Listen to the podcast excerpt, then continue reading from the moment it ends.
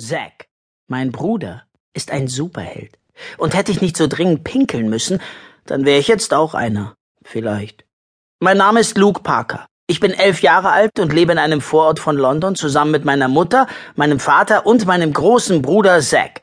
Er wurde nicht als Superheld geboren, aber bei einem Namen wie Zack fragt man sich schon, ob meine Eltern nicht so eine Art Vorahnung gehabt haben, dass er eines Tages damit enden würde, eine Maske und einen Umhang zu tragen und Waisenkinder aus brennenden Häusern zu retten. Mir scheint, es gibt in jedem Leben ein paar entscheidende Momente, da geht es richtig um die Wurst. Und manchmal braucht es nicht mehr als vier kleine Wörter, um die Richtung, in die sich unser zukünftiges Leben entwickeln wird, für immer zu ändern. Ich muss mal pinkeln. Es geschah an jenem schicksalsträchtigen Abend. Zack und ich saßen in unserem Baumhaus und meine Blase war kurz vorm Platzen.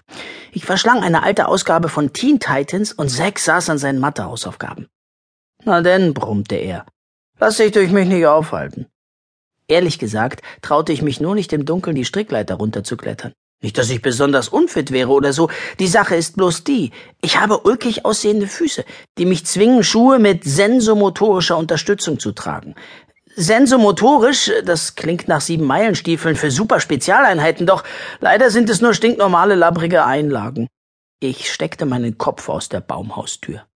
Und wenn ich von hier oben runterpinkel? Untersteh dich, raus mit dir, du ekelhafter Kindskopf. Zack ist gerade mal drei Jahre älter als ich, und von all den Dingen, die ich an meinem Bruder nicht ausstehen kann, ist Kindskopf genannt zu werden die Nummer 47. Ja, nicht, dass ich darüber Buch führe. Okay, ich führe darüber Buch. Schon bevor er zum Superhelden wurde, ging die Liste bis Nummer 63. Jetzt bin ich bei knapp unter 100. Ich kletterte die Strickleiter runter und verschwand im Haus. Als ich ein paar Minuten später ins Baumhaus zurückkam, saß Zack schweigend im Dunkeln. Ich wusste sofort, dass irgendetwas passiert sein musste. Ich griff mir die Taschenlampe und leuchtete ihm direkt in die Augen. Kein Blinzeln. Nichts. Zack, alles okay? Er nickte. Bist du sicher? Du siehst irgendwie äh, anders aus.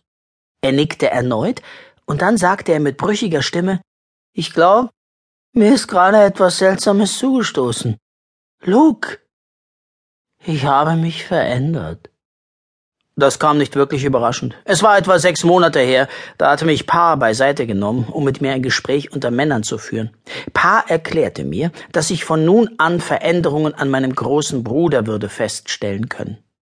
Zack begibt sich auf eine bedeutende Reise, sagte Pa.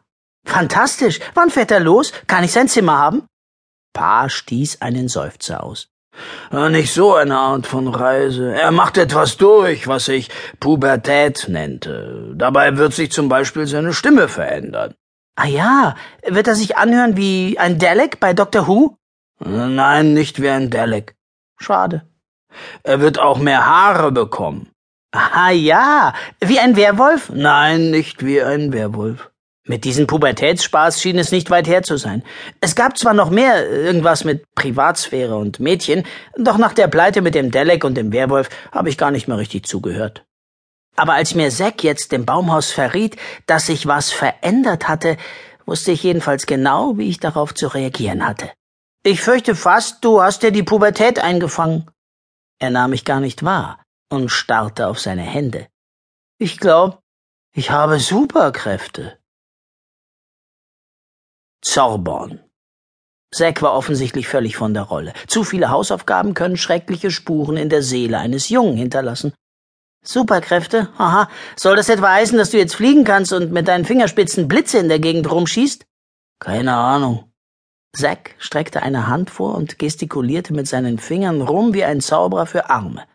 Blitze ließen sich nicht blicken, aber meine Taschenlampe löste sich aus meinem Griff, wirbelte durch die Luft und landete auf sechs ausgestreckter Handfläche. Er umschloss sie mit seinen Fingern und lächelte. Das war völlig unmöglich. Zack hatte die Taschenlampe durch bloßes Denken und eine müde Handbewegung dazu gebracht, sich zu bewegen. Mein Bruder verfügte über Telekinese.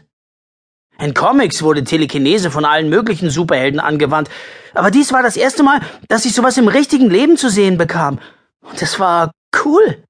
Nix mit Blitze werfen also, meinte ich und ließ es klingen, als sei ich ernsthaft enttäuscht. Was? Zack starrte mich an, als hätte ich den Verstand verloren. Hast du gesehen, was ich gerade gemacht